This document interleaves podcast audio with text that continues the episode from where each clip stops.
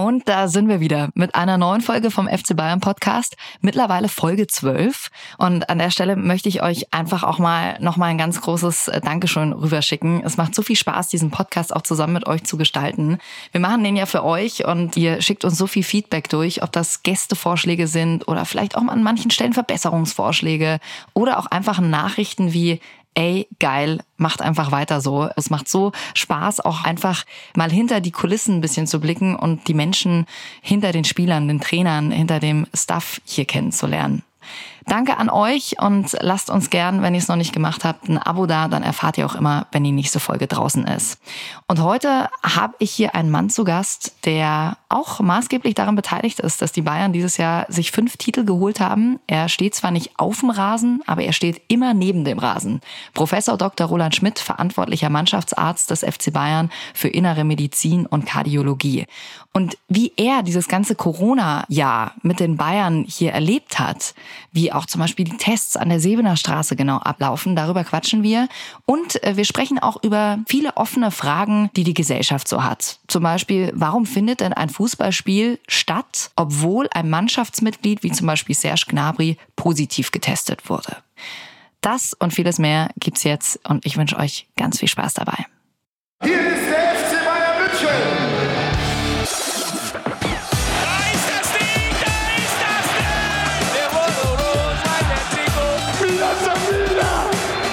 FC Bayern Podcast.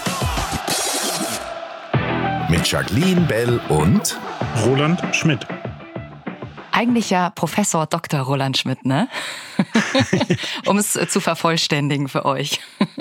hey Roland, ich freue mich sehr, dass du heute am Start bist, dass du dir Zeit genommen hast. Du bist gerade wahnsinnig beschäftigt. Du warst auch heute schon ganz fleißig. Wir haben es jetzt 10.30 Uhr und du hast heute schon fast einen langen Arbeitstag hinter dir, ne?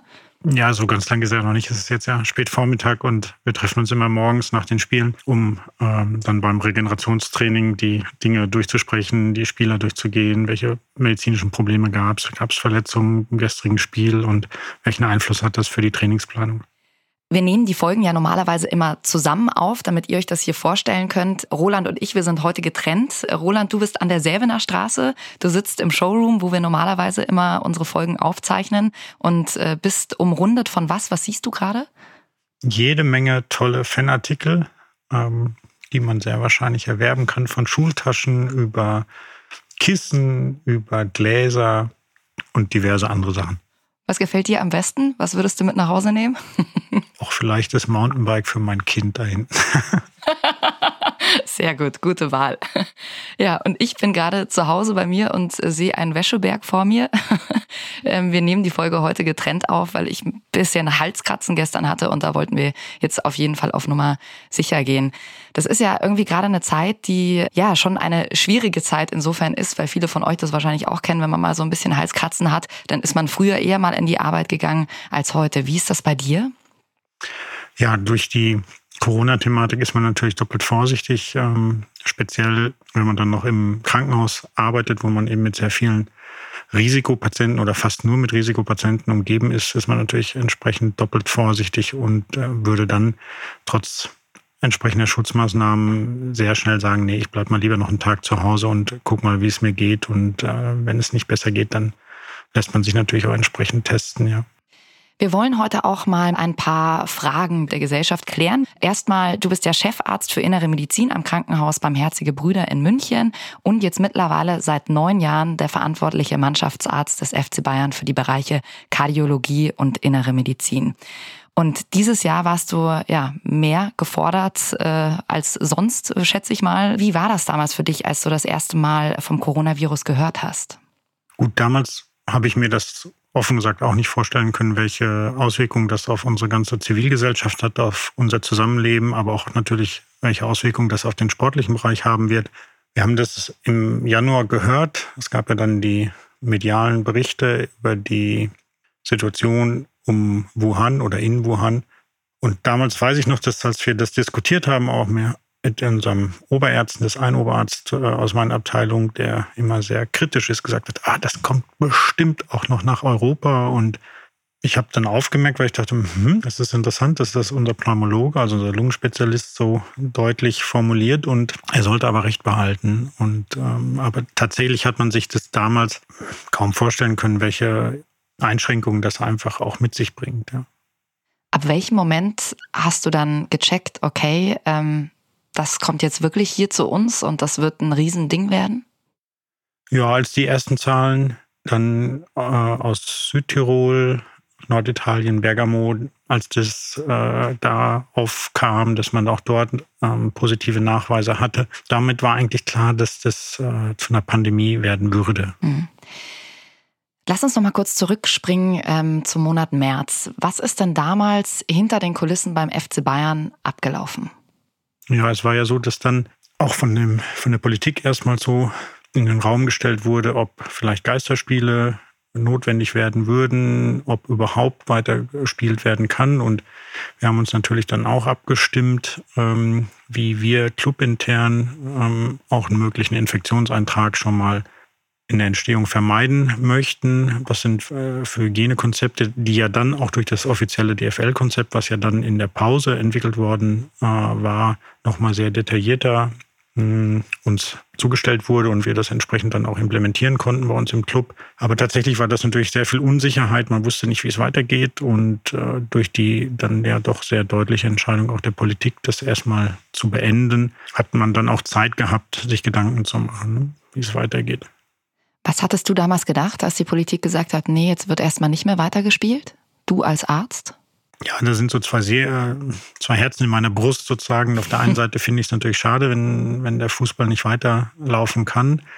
Auf der anderen Seite denke ich, war das äh, eine Entscheidung, die man hat kaum anders treffen können, weil man natürlich noch weniger wusste, als man jetzt schon oder mittlerweile weiß und, und auch sehr viel Unsicherheit war. Aber man wusste auf jeden Fall durch die Daten aus äh, Italien, und dann auch Frankreich, aus China natürlich, dass das ein hochansteckendes Virus ist mm, und man dementsprechend den Fußballbetrieb, auch wenn man insbesondere an die An- und Abreise der Fans denkt, äh, öffentliche Verkehrsmittel in der Form nicht mehr weitermachen konnte. Das war klar. Und da geht es ja auch erstmal darum, dass man einfach den Gesundheitsschutz an erster Stelle ähm, zu stellen hat. Und ja. Wie war das damals für die Profis? Du bist ja auch ganz eng mit ihnen in Kontakt gewesen. Ja, die waren natürlich auf der einen Seite traurig, dass das nicht weitergehen konnte. Mm, wir hatten da ja auch eine gute Serie ähm, gestartet, dann mit dem Hansi Flick als Cheftrainer, sodass man natürlich da gerne im Flow geblieben wäre, was aber nun ja. mal nicht ging. Und ähm, auf der anderen Seite haben die Spieler natürlich auch die medialen Dinge genauso verfolgt wie jeder andere. Und es war dann auch klar, dass äh, das nicht gehen konnte in der Form, wie es zuvor stattgefunden hatte. Ne?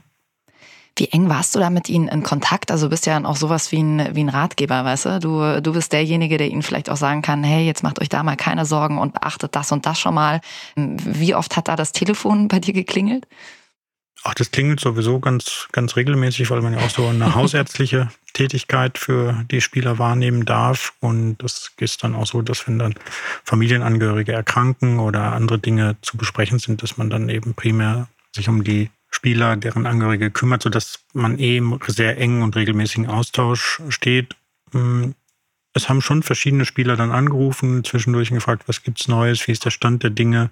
Auch ähm, unser Sportvorstand hat immer ganz regelmäßig mindestens einmal pro Woche sich äh, erkundigt, was gibt es an neuen Entwicklungen, wie schätze ich die Lage ein, wie wird es in München sich entwickeln, wie sind die Fallzahlen für Deutschland, was erwartet man. Also da war immer sehr viel, sehr aktive Nachfrage, gerade auch von unserem Sportverstand. Ne? Ja.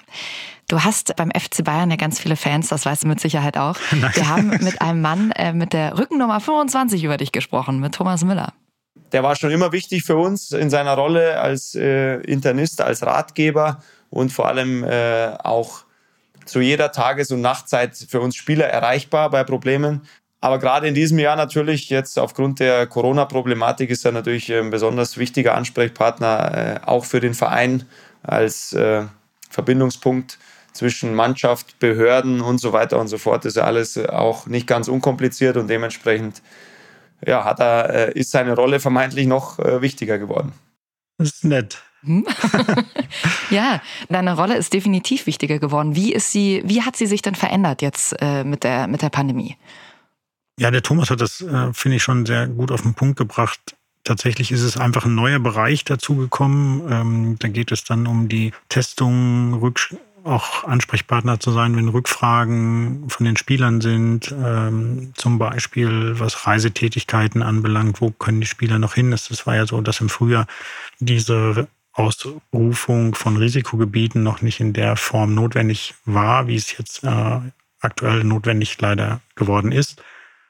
Da war man Ansprechpartner und tatsächlich eben natürlich äh, hat man die Korrespondenz mit den Behörden, also speziell mit dem RGU, mit dem Gesundheitsamt der Stadt München, aber auch mit dem Gesundheitsamt München Land ähm, vorgenommen. Ich habe dann auch sehr viel mh, hm, ja, mit dem Tim Meyer, das ist der internistische Kollege von der Nationalmannschaft und auch mit anderen Ärzten von unseren ausländischen äh, Nationalspielern Kontakt gehabt, das abgestimmt, auch abgestimmt, wann bei den Reisen für die Nationalmannschaft nochmal Testungen notwendig sein werden. Und diese Dinge, das war etwas eben, was vorher nicht auf der Agenda stand. Das gab es nicht in diesem Bereich und das ist neu hinzugekommen. Das andere ist einfach geblieben.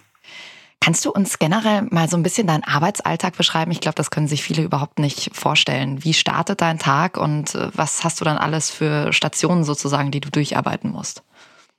Es ist so, dass ich natürlich ganz normal in der Klinik äh, morgens beginne, wie das in den meisten Kliniken der Fall ist, mit einer Morgenbesprechung, wo dann von den Nachtdienstärzten berichtet wird. Dann schließen sich die Visiten an auf der Intensivstation, wo wir auch ähm, doch erheblichen Eintrag an Covid-Patienten hatten. Und dann die weiteren Visiten, dann gibt es Sprechstunden, dann gibt es Eingriffe, Herzkatheteruntersuchungen, auch Schrittmacher, Implantations, OPs. Und man ist eigentlich zwischendurch auch immer in Absprache mit den Verantwortlichen bei Bayern. Also das heißt, wenn dann Spieler sich vielleicht äh, bei mir melden und sagen, ich habe jetzt Erkältungssymptome, mh, hm, was soll ich machen, dann kommen die auch zu mir in die Klinik, äh, werden dort untersucht. Ich spreche dann auch wieder mit den Trainern, mit dem Hansi Flick, mit dem Holger Bräuch, um Rückmeldung zu geben, mh, hm, ob die trainieren können, ähm, was sie dann vielleicht machen können, was sie auch eben nicht machen können. Und das ist eigentlich so während der Woche und dann ist es so, wenn wir Spieltag haben, dass ich dann am Vortag auch ähm, bei den Auswärtsspielen dann zum Abschlusstraining komme, vor dem Abschlusstraining schon da bin. Wir haben ja auch sehr viele Labormöglichkeiten hier an der Sebener Straße. Das ist also fast wie in einem Krankenhaus, dass man da. Oh, tatsächlich? Ganz, ah, ja, wir können okay. ganz, ganz viel Analysen durchführen, Blutanalysen. Und dann werden die Spieler auch nochmal untersucht, die entsprechend vielleicht medizinisch Probleme hatten in, der, in den Vortagen. Und ähm, dann ist ja das Abschlusstraining. Nach dem Abschlusstraining werden nochmal Dinge auch mit den Spielern besprochen, beziehungsweise auch medikamentöse Therapien eingeleitet, wenn notwendig. Und dann ist es ja so, dass wir dann zu den Spielorten hinfliegen, wo ich dann entsprechend die Mannschaft begleite. Am Spieltag selber versuche ich auch eben das, die Spieler optimal medizinisch zu begleiten, dass sie da jetzt auch ähm, das Maximum abrufen können an Leistung. Manchmal ist es auch so, dass man dann im schlimmsten Fall auch mal einen Spieler noch am Spieltag rausnehmen muss und dann sagt, na, es tut mir leid, aber es hat jetzt äh, doch sich so entwickelt, dass es besser ist, äh, den Spieler rauszunehmen, damit er sich nicht selber gefährdet und außerdem er auch mutmaßlich erwartungsgemäß nicht die Leistung bringen können wird, die der Trainer gerne von dem Spieler hätte. Aber das ist immer mit den Trainern dann ähm, etwas, was wir am Samstagmorgen besprechen. Ja, und dann ist das Spiel. Dann geht es zurück nach München und dann sind wir schon wieder am Sonntag, wo wir dann morgens die Besprechung haben. Ja, ab welchem Punkt sagt man denn, ein Spieler kann auch spielen, zum Beispiel bei einer Grippe? Also Grippe ist ja schon wirklich mit Fieber und Gliederschmerzen, aber was ist zum Beispiel bei einem kleinen Schnupfen? Sagt man dann, jo, der kann spielen? Oder was sind das für Parameter? Wie wägst du da ab? Das sind verschiedene Parameter, natürlich die klinische Untersuchung, dann haben wir eben auch Laborparameter, wo wir die Entzündungsparameter sehr genau und sehr empfindlich messen können. Und wenn ein Spieler jetzt Fieber hat oder solche Dinge, dann, muss man ihn rausnehmen. Das geht gar nicht anders. Ja. Hast du da so einen, keine Ahnung, so einen Vitamincocktail, der den Spielern dann irgendwie äh, verabreicht wird, dass die irgendwie schneller fit werden? Wir versuchen schon natürlich die, die Regeneration bestmöglich zu unterstützen, aber es gibt jetzt nicht irgendwelche Wunderpillen, die wir haben. Das äh, gibt es nicht. Nein. Also vor allem mal, ja, genau. Nee, das äh, wäre schön, aber nein, das, das gibt nicht so, äh, gibt es nicht und, und man muss dann auch immer im Sinne der Spieler will ja grundsätzlich spielen, das ist ja klar, der möchte sich einbringen, dem Team helfen, der Mannschaft helfen. Aber manchmal ist es so, dass man dann einfach dem Spieler sagen muss, nee, es macht keinen Sinn und es ist auch so, dass du dich eventuell im schlimmsten Fall gefährdest äh, und dementsprechend würde ich dich gerne rausnehmen und würde das entsprechend auch so mit dem Trainer besprechen. Das hatte Josua Kimmich in der letzten Podcast-Folge auch gesagt, dass er seinen Ärzten damals so dankbar war, dass äh, die ihn dann auch wirklich rausgenommen haben, damals in der Jugend, als er sich verletzt hatte mhm. und gesagt haben, hey, du machst es einfach mal Pause für, ich weiß gar nicht mehr, drei, vier Monate. Und er hat gemeint, er hätte auf jeden Fall weitergespielt und dann wäre er wahrscheinlich jetzt äh, nicht da, wo er jetzt ist. Also man braucht dann auch manchmal jemanden, der einem sagt, nee, du, du bleibst jetzt mal schön zu Hause. Ja, klar, das ist dann immer manchmal auch durchaus konfliktträchtig, weil die Spieler das möchten. Das ist auch normal. Das ist ja auch gut so, dass sie möglichst der Mannschaft durch ihren Einsatz und ihr Engagement helfen möchten, aber es hilft halt nichts. Ja. Du hattest jetzt, als du uns so ein bisschen von deinem Alltag erzählt hast, nicht erwähnt, äh, dass ihr auch diese Tests macht. Die sind ja auch jetzt mhm. gerade ein sehr großer Bestandteil. Viele von euch, die uns jetzt zuhören, die haben vielleicht auch schon mal so einen Test gemacht, äh, Stäbchen in Rachen und in die Nase. Es gibt Schöneres. Und die Profis, die müssen durch dieses Prozedere ja ein bisschen öfter durch. Ne? Wie, wie oft werden die Profis getestet? Mhm. Genau, das ist tatsächlich so, dass die Spieler das ähm, sehr geduldig ertragen. Das muss man auch mal als Kompliment vielleicht auch in so einem Rahmen sagen dürfen, ähm, da sie doch vor jedem Spiel getestet werden. Es gibt eine sogenannte Pre-Match-Tests, also dass wir einen Tag vorm Spiel die Spieler äh, abstreichen, um ganz sicher zu gehen, dass dann am Spieltag äh, alle Spieler, alle Staff-Mitglieder sind also nicht nur die Spieler, sondern wir selber auch, ich selber auch als äh, Arzt, werde also genauso abgestrichen, dass dann eben die ganze Gruppe, die ins Stadion reist, äh, garantiert infektfrei ist.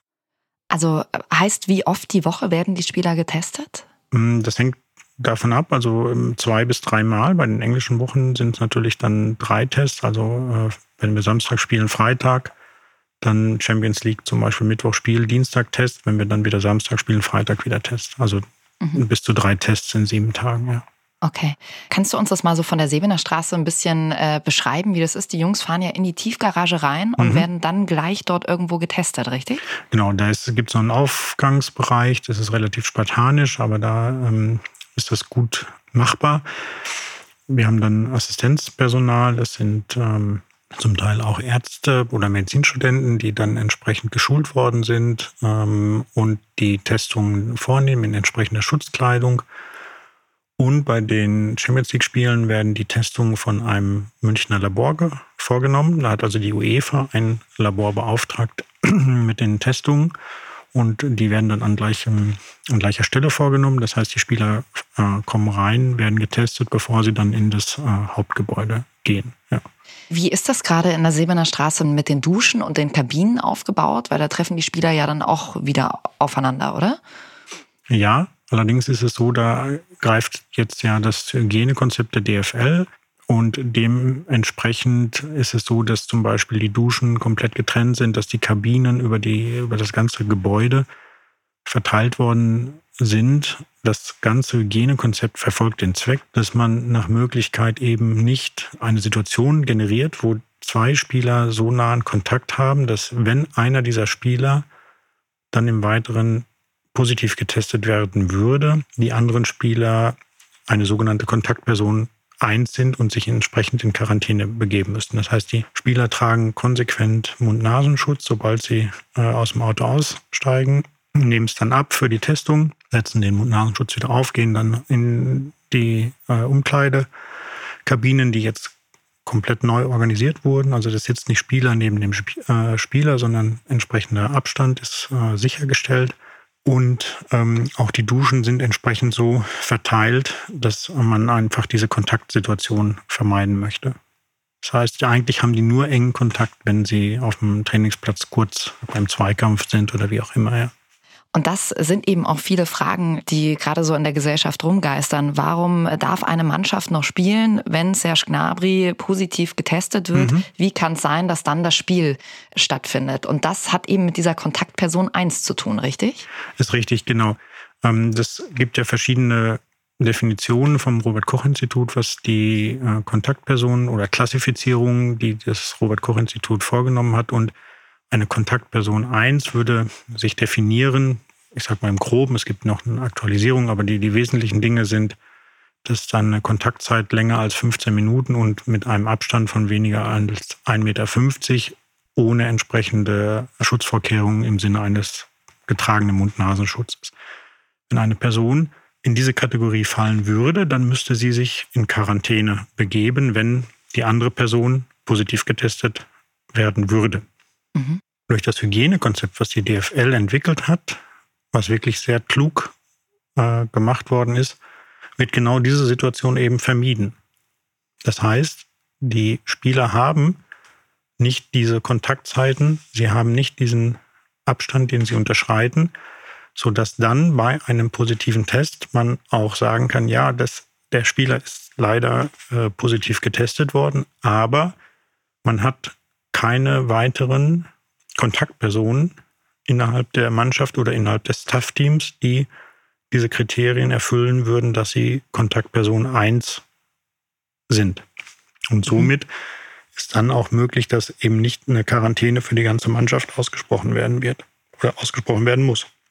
Wie kann man dann äh, den Leuten entgegnen, die sagen, naja gut, aber die spielen ja auf dem Spielfeld zusammen, äh, die umarmen sich, wenn sie ein Tor geschossen haben. Was kannst du da als Arzt diesen Menschen sagen, die da ähm, vielleicht nicht da ganz d'accord sind? Ja, also da gibt es tatsächlich mittlerweile auch wissenschaftliche Untersuchungen, die das genau mit dieser Fragestellung beleuchtet haben. Also die haben Spiele vor der Corona-Ära untersucht und haben geschaut, ist eigentlich im Rahmen eines Spiels eine Kontaktsituation gegeben zwischen den Spielern, wo man sagen muss, oh, nach den RKI-Kriterien haben wir jetzt aber hier eine Situation, dass es sich um einen Kontakt handelt, der die Kriterien KP1, also Kontaktperson 1, erfüllen würde. Und das hat man, ähm, wie gesagt, wissenschaftlich untersucht, ist publiziert worden. Das ist nicht der Fall. Also man hat natürlich enge Kontakte, aber ähm, nicht in dem Ausmaß, dass man dann anschließend äh, sagen muss, okay, hier habe ich eine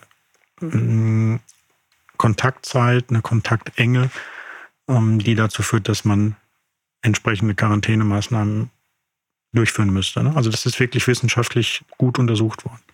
Und ihr handelt da ja auch nur nach den offiziellen Vorgaben. Also es ist ja nicht so, dass ihr dann entscheidet, wir spielen, sondern ihr seid ja dann, wie gesagt, auch in engem Kontakt äh, mit dem RKI, mit den Gesundheitsämtern. Ähm, mhm.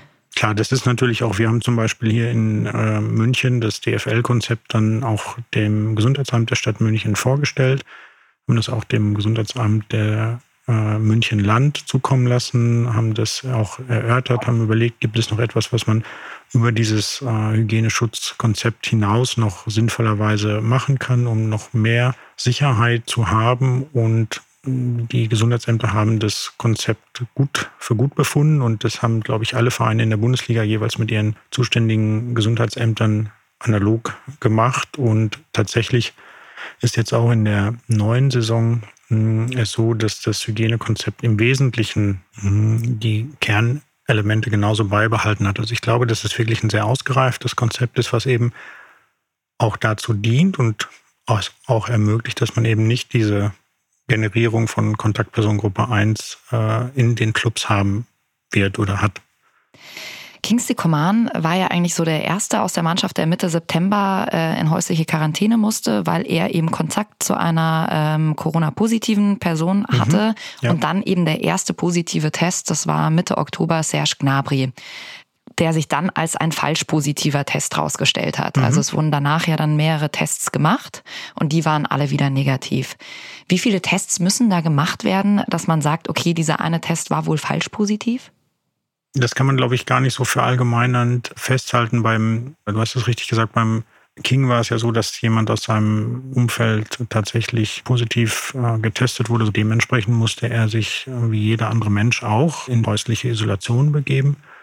Er ist Gott sei Dank selber nicht erkrankt. Das äh, war sehr beruhigend für mich auch, weil das ja auch ein Virus ist, was potenziell gefährlich sein kann. Es gibt ja auch Berichte, Fallberichte veröffentlichte, dass auch bei Leistungssportlern durchaus auch mal schwere Verläufe auftreten können. Insofern war es sehr beruhigend, dass er selber sich nicht angesteckt hat in dem Fall. Und beim Serge war es, die war die Situation so, dass er einen nur ganz, ganz schwach positiven Test hatte, so dass wir auch aufgrund der vollkommenen Beschwerdefreiheit ähm, wir gesagt haben, okay, wir testen nochmal nach, weil er ja zwei Tage zuvor auch einen negativen Test hatte. Es hätte ja auch sein können, dass es einfach eine beginnende Infektion war. Deswegen mhm. das Signal in der PCR noch sehr schwach nur nachweisbar gewesen hätte sein können. Und es war aber dann so, dass dann ähm, alle darauffolgenden Tests, die wir dann in den weiteren Tagen vorgenommen haben und auch dann am fünften, ich glaube, fünfte Tag nach der Infektion haben wir noch einen Antigen-Test ähm, gemacht, also wo man Eiweißbestandteile des Virus selber mhm. nachweist. Das war alles negativ, sodass man sagen muss, dieser eine Test war ein sogenannter falsch positiver Test, was testtechnisch nun mal vorkommen kann. Ja, du hast gesagt, man hat das leicht gesehen. Er war leicht äh, positiv. Was heißt das genau? Es gibt sogenannte CT-Werte. Damit kann man bei den PCR-Tests abschätzen, wie viel Ausgangsvirusmaterial in dem Abstrich vorhanden war, um es vielleicht mal ganz einfach auszudrücken. Und es war bei ihm so, dass dieser CT-Wert ähm, angedeutet hat, dass da, wenn überhaupt, nur ganz, ganz wenig Material äh, vorhanden hätte sein können. Und äh, es war dann aber am Schluss durch die Nachtestung eindeutig, dass einfach überhaupt kein, keine Infektion vorgelegen hat. Ja, du hast gerade eben gesagt, dass äh, diese Krankheit auch äh, sehr gefährlich für Leistungssportler sein kann. Ähm, inwiefern? Was, was hast du da schon gesehen oder welche Befürchtungen hast du? Ja, das ist ein Virus, was ja im Wesentlichen zunächst erstmal die Atemwege ähm, angreift es kann dann zu einer Lungenentzündung führen. Es gibt aber auch Berichte, dass der Herzmuskel geschädigt werden kann durch das Virus und auch andere Organsysteme wie die Nieren bei schweren Verläufen. Insofern ist man natürlich sehr froh, wenn dann der Spieler tatsächlich nicht erkrankt ist. Ne? Ja, aber man kann nicht sagen, naja, die sind, äh, die sind gut im Saft, die Spieler, bei denen ähm, macht das nichts so in etwa. Also es, man, man kann nicht nur sagen, dass es Risikopatienten oder Leute, die älter sind, betrifft, sondern es sind ja auch nachweislich auch junge Menschen auf der Intensivstation. Ja, das ähm, ist tatsächlich so, das kann ich auch bestätigen. Also bei uns zum Beispiel äh, im Krankenhaus war es so, dass der jüngste beatmete Patient auf der Intensivstation 19 Jahre alt war und hatte bis auf ein ganz leichtes Übergewicht überhaupt keine Risikofaktoren. Und es gibt auch einzelne Fallberichte auch von Leistungssportlern, die durchaus einen schweren symptomatischen Verlauf hatten, jetzt ohne dass sie unbedingt auf der Intensivstation dann gelandet sind. Aber das ist eben so, dass ein bestimmter Anteil auch an zuvor vollkommen gesunden Menschen durchaus schwer erkranken kann. Das ist auch etwas, was aus meiner Sicht zu wenig Berücksichtigung findet in der öffentlichen Diskussion. Ja. Was entgegnest du Menschen, die da so wahnsinnig skeptisch sind? Ja, tatsächlich, dass sie Obacht geben müssen, dass auch, auch bei zuvor gesunden Menschen auch sehr schwere Verläufe durchaus auftreten können. Und wenn die Maßnahmen, die jetzt zur Kontaktreduktion, Schutzmaßnahmen, dieser zweite Lockdown oder Lockdown Light, wie man das auch so immer dann benennen mag, wenn das nicht durchgeführt worden wäre von unseren politisch Verantwortlichen, hätte es dazu geführt, dass die Pandemie irgendwann gar nicht mehr kontrollierbar ist und dann auch eine Situation entsteht, die die Krankenhäuser überfordert in der Versorgung. Wir haben auch in München eine stabile Situation, aber durchaus auch mehr und mehr Fälle, wo Patienten auf der Intensivstation behandelt werden müssen. Dabei sind auch durchaus junge Patienten, mhm, die auch schwer erkranken und das würde ich jedem gerne zurufen wollen, der diese ganzen Maßnahmen verteufelt, dass man das berücksichtigen muss. Ich meine, oft gibt es ja dann die Menschen auch, die sagen, naja, aber es gibt auch Ärzte, die sagen das und das. Hast du irgendwie Kontakt schon mal zu so einem Arzt gehabt, der sagt, naja, das ist doch alles Quatsch, was hier gemacht wird von der Politik? Nee, Gott sei Dank nicht. Also, weil das würde mich auch äh, fassungslos machen, denn ähm, dann würde ich ihn einladen, dass er gerne mal die morgendliche Visite bei uns auf der Intensivstation mitmachen äh, sollte, mitgehen darf, ähm, dass er sich das mal anschaut und dass er vielleicht einfach auch einen Blick in die Fachliteratur werfen sollte, äh, dann denke ich, würde er sehr schnell von seinem Standpunkt abrücken. Ja. Lass uns noch mal ganz kurz zu den falsch positiven Tests kommen. Niklas Süle wurde auch positiv getestet. Dann kam auch raus, er ist nicht erkrankt, er ist auch kein Überträger. Es war auch ein falsch positiver Test. Wie kannst du uns das erklären? Wie passiert sowas, dass ein Test falsch positiv ist? Das ist eine sehr gute, sehr wichtige Frage. Die haben wir natürlich auch intensiv mit dem Labor erörtert, die die Testungen durchführen. Tatsächlich ist es so, wenn Sie, das führt jetzt so ein bisschen in die fast äh, ja, Vorlesung über Labordiagnostik, aber ich will da nicht so weit ins Detail gehen. Aber wenn Sie eine sehr niedrige Vortestwahrscheinlichkeit haben, dass Sie einen positiven Befund erheben, das heißt also asymptomatische Menschen testen, Sportler testen, dann haben Sie mit einer gewissen Wahrscheinlichkeit auch einfach testtheoretisch bedingt falsch positive Befunde. Und ähm, in diese Kategorie muss man das einwerten und unser Labor ist sehr gut. Wenn man berücksichtigt, wie viele Tests sie durchführen, ist diese Rate eigentlich sehr viel niedriger als das, was man von den testtheoretischen Aspekten durchaus hätte erwarten können. Aber diese Fälle gehören nun mal leider dazu und ähm, Gott sei Dank sind die Spieler nicht erkrankt. Das ist das, was aus klinischer, medizinischer, ärztlicher Sicht äh, das Wichtige ist. Ja. ja. Wie erklärst du dir denn den Fakt, dass manche Leute auch unter einem Dach mit jemandem wohnen können und sich nicht anstecken? Arjen Robben zum Beispiel. Seine Frau war damals äh, mhm. infiziert, schon im April, als wir den Podcast gemacht haben. Und er und seine Kinder haben es nicht bekommen. Da fragt man sich irgendwie, also weißt du, man redet immer so von, oh Gott, und eine Viertelstunde im Abstand von, von eineinhalb Metern und dann leben da Menschen unter einem Dach und äh, die stecken sich nicht an. Ja, beim Arjen war es so, da war ich ja auch äh, eingebunden in die Thematik hatte mich da weiterhin, obwohl er ja schon nicht mehr Spieler bei uns war, war ich, weil er lebt ja zu der Zeit noch in München, äh, war ich weiter, sagen wir mal, Hausarzt für die Familie Robben. Deswegen äh, weiß ich auch, dass die ganze Familie die ganzen Hygiene- oder Isolationsmaßnahmen sehr ernst genommen haben. Also die haben sich wirklich innerhalb ihres Hauses äh, getrennt, stockweise, und haben das ganz äh, diszipliniert, wie der Arin ja nun mal ist, äh, ja. oder die ganze Familie haben sie das äh, geschafft und die Zeit durchzuziehen und am Schluss waren sie dann eben auch nicht ähm, infiziert, ne, die anderen Personen. Das war ja eigentlich sehr erfreulich.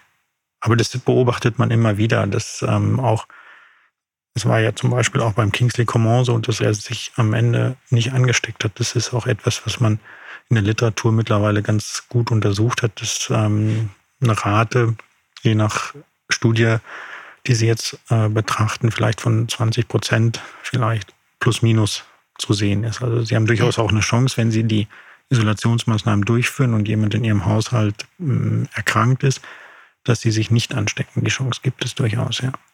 Kann man da denn schon irgendwas sagen? Es sind auch immer so Sachen aufgeploppt, wie die Blutgruppe hat damit was zu tun. Oder kann man da irgendwelche Rückschlüsse führen ähm, auf bestimmte Personengruppen, die sich vielleicht nicht so leicht anstecken mit dem Virus? Das ist eine gute Frage. Also man weiß natürlich, dass, ähm, dass es bestimmte Risikofaktoren gibt, die einen schweren Verlauf vorhersagen. Ob es jetzt bestimmte Merkmale schon gibt, dass man sagt, ja, wenn jemand eine, ganz viel Sport macht oder ähm, sich ganz viel in der freien Luft bewegt, dass er damit dann ein niedriges Risiko hat, sich anzustecken, wenn er Kontakt zu einer anderen Person hat. Das ist aus meiner Sicht oder nach meinem Kenntnisstand gibt es da keine ganz validen Daten. Ja. Vielleicht also man auch muss, alles zu frisch. Ja, ja, und das, in der Konsequenz heißt es natürlich, dass man äh, die gegebenen Maßnahmen, Abstand, Mund-Nasenschutz, äh, Hygiene, also die AHA-Regeln plus eben Belüftung der Räume, dass man die ganz streng umsetzen sollte. Weil man ja. eben nicht sagen kann, nur weil ich, ich sag mal, dreimal in der Woche joggen gehe, stecke ich mich garantiert nicht an. Also die, die, das ist, wäre grober Unfug, ja. das so zu glauben. Die Bundesliga war ja die erste große Sportliga der Welt, die wieder eben mit dem DFL-Hygienekonzept, da haben wir vorhin auch schon drüber gesprochen, aufgenommen wurde, also wo es wieder losging. Mhm. Tatsächlich sieht man daran auch nochmal, wie gut und äh, erfolgreich das Hygienekonzept war, weil das ja in der vergangenen Saison dazu geführt hat, dass man das hat gut zu Ende spielen können. Bei Bayern kann ich das äh, auch als verantwortliche Person deutlich unterstreichen, dass wir da sehr, sehr streng sind in der Umsetzung und Einhaltung der entsprechenden Maßnahmen. Ja. Es sind jetzt auch schon die unterschiedlichsten Impfstoffe aufgeploppt in den letzten Wochen. Wie vielversprechend ist das für dich als Arzt? Was sagst du dazu? Also das ist ja ganz positiv. Das heißt, es ist zu erwarten, dass es einen Impfstoff geben wird, sehr zeitnah. Das ist natürlich eine super, super Nachricht, weil man auch mal berücksichtigen muss, in welcher Schnelligkeit die hm, Firmen diese Impfstoffe entwickelt haben. Da hoffe ich, dass die Bereitschaft in der Bevölkerung sehr hoch sein wird, sich impfen zu lassen. Man kann das sicherlich jetzt schon sagen, dass man das guten Gewissens machen kann. Also die klinischen Daten, die es jetzt von den Phase 3 Studien gibt, die veröffentlicht worden sind, die zeigen, dass der Impfstoff oder die Impfstoffe, die jetzt ihre Daten öffentlich gemacht haben oder die Companies, dass äh, das eine sehr sichere Impfung sein wird. Ähm, und ich bin sicherlich ganz glücklich, wenn ich dann auch zu den Kreis gehöre, derer, die dann einen Impfstoff bekommen können. Vielleicht noch ein Nachsatz. Diese Bereitschaft, warum ist das so wichtig? Weil die, die Bevölkerung muss ja zu einem gewissen Prozentsatz durchgeimpft sein, damit man dann auch eine Situation hat, dass sich das Virus, ich sag mal, etwas vereinfacht totläuft. Also Stichwort ist Herdenimmunität. Und da brauchen sie einfach eine Impfrate, die, ich sag mal, 70 plus minus R plus äh, wäre schön. 60 ist meines Wissens so das, die untere Grenze, um das erreichen zu können. Was sagst du dann den Menschen, die Angst äh, vor Langzeitschäden haben, weil sie sagen, naja gut, der Impfstoff wurde halt jetzt ein paar Monate getestet. Ja, also das, die, die Zulassungsverfahren oder die Entwicklung der Impfstoffe ist ja sehr, sehr schnell gegangen. Das hat man aber auch deswegen auch so schnell machen können, weil es ähm, Strategien genutzt wurden, die man auch zum Teil von anderen Impfstoffen schon kannte. Also man hat zum Teil Shuttles genutzt, die man aus anderen Impfungen schon ähm, kannte. Und insofern ist es so, dass da auch eine gewisse Sicherheit äh, vorherrscht. Also man kennt da natürlich äh, schon viele Daten. Und diese Befürchtung ist aus meiner Sicht ähm, nicht berechtigt, zumal wenn man auch überlegt, wie hoch ist denn das Risiko, dass ich Langzeitschäden bekomme, wenn ich erkranke. Ich weiß ja nicht, ob ich vielleicht einen schweren Verlauf nehme, wenn ich mich infiziere und dann natürlich auch, das wissen wir jetzt schon, Langzeitschäden auftreten. Da gibt es auch Untersuchungen und ich kenne auch mehrere Patienten, die eine schwere Verlauf äh, Verlauf durchmachen mussten und jetzt auch mit Langzeitschäden zu kämpfen haben, also zum Teil sauerstoffpflichtig sind, äh, vorher vollkommen gesund waren. Und wenn man diese Risiken als Langzeitschäden auf der einen Seite hat, dann ist diese Unsicherheit, die vielleicht zu einem minimalsten Restrisiko noch besteht, ist nichts dagegen. Und insofern glaube ich, äh, sollten alle Menschen sich impfen lassen. Ja, und dann hoffen wir, dass wir auch äh, bald wieder alle im Stadion zusammen sein können. Das hast du ja auch im 51er Magazin gesagt. Du kannst dir vorstellen, dass im Sommer die Stadien schon wieder voll sind. Das ist ja äh, schon eine positive Prognose oder ein positiver Ausblick. Ja, ich kann mir das tatsächlich vorstellen, dass wenn die Bevölkerung entsprechende Impfbereitschaft an den Tag legt, was aus meiner Sicht Voraussetzung für dafür ist, dass man diese Pandemie irgendwie überstehen kann und die sich dann auch totläuft, dann kann ich mir durchaus vorstellen, dass in der neuen Saison schon wieder mit Fans gespielt werden kann. Das ist meine persönliche Meinung. Ihr könnt uns ja auch immer eure Fragen zuschicken. Folgt einfach den Plattformen des FC Bayern und dann bekommt ihr auch vorher immer schon Bescheid, wer unser Gast ist. Und da haben wir auch noch ein paar Fragen äh, von Fans an dich. Mhm. Und zwar, was hältst du von veganer Ernährung? Was sagst du dazu und welche Lebensmittel sollten generell als Leistungssportler vermieden werden?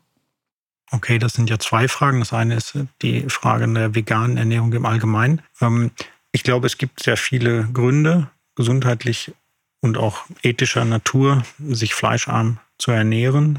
Ähm, die vegane Ernährung ist möglich. Man muss natürlich dann auf bestimmte Dinge achten, also dass bestimmte Vitamine wie Vitamin B12, Folsäure und solche Dinge ausreichend dem Körper zur Verfügung gestellt werden. Aber wenn das der Fall ist, ist das sicherlich eine Ernährung, die im Alltag äh, möglich ist.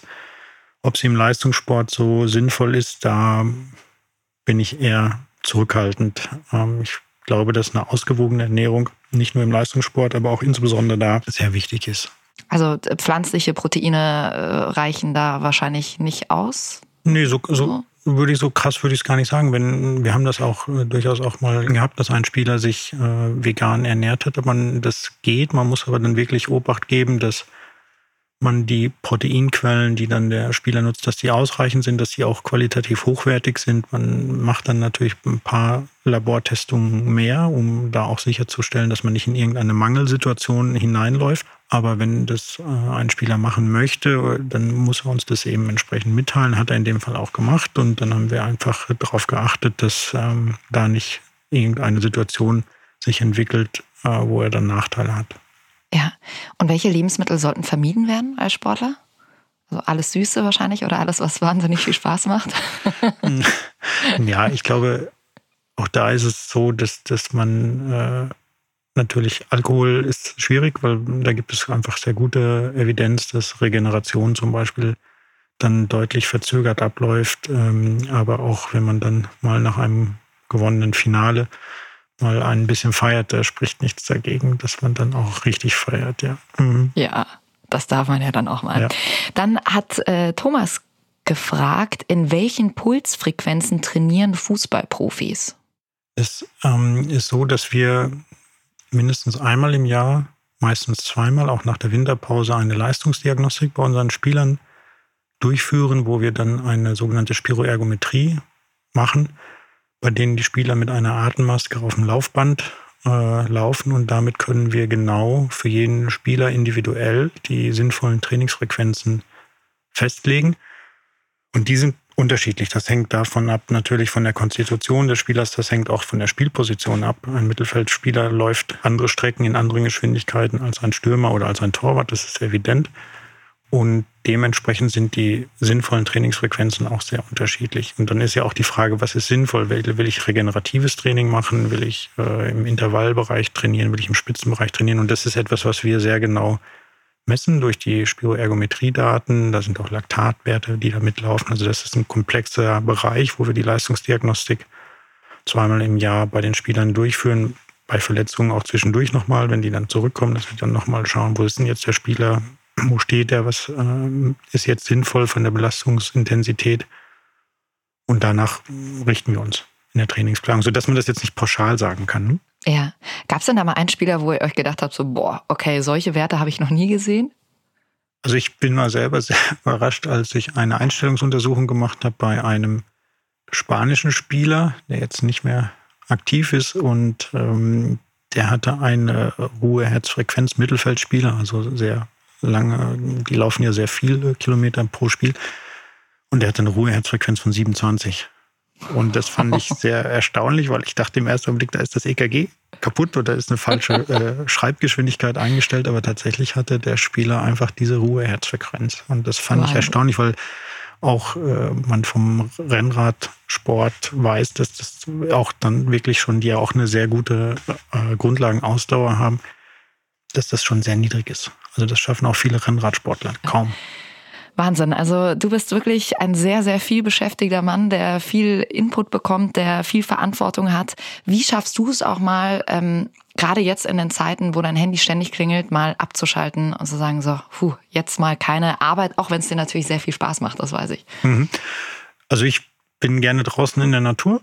Ähm, wir sind auch, meine Frau und ich, gerne einfach in den Bergen und versuchen da einfach äh, so ein bisschen Ruhe und mal Zeit zu finden, abzuschalten. Und auch da ist man ja heutzutage mit dem Handy durchaus erreichbar. Das heißt, auch wenn da Rückfragen ja. kommen, kann man da auch äh, nochmal die Dinge klären. Aber das ist etwas, was mir ja einfach äh, viel gibt und auch äh, draußen zu sein, Rad zu fahren. Ich fahre auch möglichst konsequenterweise mit dem Rad zur Arbeit und auch mal auch andere Touren und das hilft, den Kopf frei zu machen. Sehr schön, super. Kannst du, Roland, den Fans, die jetzt uns hier auch bei unserem Gespräch die letzte Stunde zugehört haben, kannst du denen irgendwas mitgeben für die nächsten Monate? Also ich glaube, das Wichtigste ist, dass sie achtsam sind, dass sie sich an die Vorgaben halten sollen, die ja gemein auch bekannt sind, also äh, Abstand halten, konsequentes Tragen des Mund-Nasenschutzes, äh, Hygienemaßnahmen allgemein einzuhalten, Hände waschen, Hände Desinfektion, Durchlüftung der Zimmer. Das, das sind Dinge zu, und auch natürlich die Kontakte möglichst zu reduzieren, mit denen jeder Mensch dazu beitragen kann, dass das äh, Infektgeschehen kontrollierbar bleibt, weil das ist in den nächsten Monaten eine kritische Zeitspanne, wo wir schauen müssen, dass wir nicht die Krankenhäuser, die niedergelassenen Ärzte in der Versorgung der Covid-19-Patienten überfordern. Und ich glaube, man muss Geduld haben. Und es ist das Licht am Ende des Tunnels mehr als sichtbar, gerade ja. auch durch die Impfstoffe. Und dann sitzen wir hoffentlich nächsten Sommer wieder zusammen im Stadion und äh, können uns hoffentlich bald wieder live die Spiele anschauen. Das Wenn schön. ihr jetzt sagt, ihr habt vielleicht noch irgendeine offene Frage, ich hoffe ja, dass wir jetzt schon viele Fragen hier in der Podcast-Folge beantwortet haben, dann könnt ihr uns natürlich auch jederzeit gern Feedback durchschicken. Ihr wisst ja, abonniert unseren Podcast auf den Plattformen über Apple, über Spotify, überall, wo es Podcasts zu finden gibt. Und lasst uns auch gern ein Abo da, dann erfahrt ihr auch, wenn die nächste Folge draußen ist. Roland, äh, vielen, vielen Dank äh, für deine Zeit, dass du hier zu Besuch warst und ja, uns ein bisschen aufgeklärt hast. Dankeschön. Sehr gerne. Alles Gute. Dankeschön. Wünsche ich dir auch. Tschüss. Tschüss.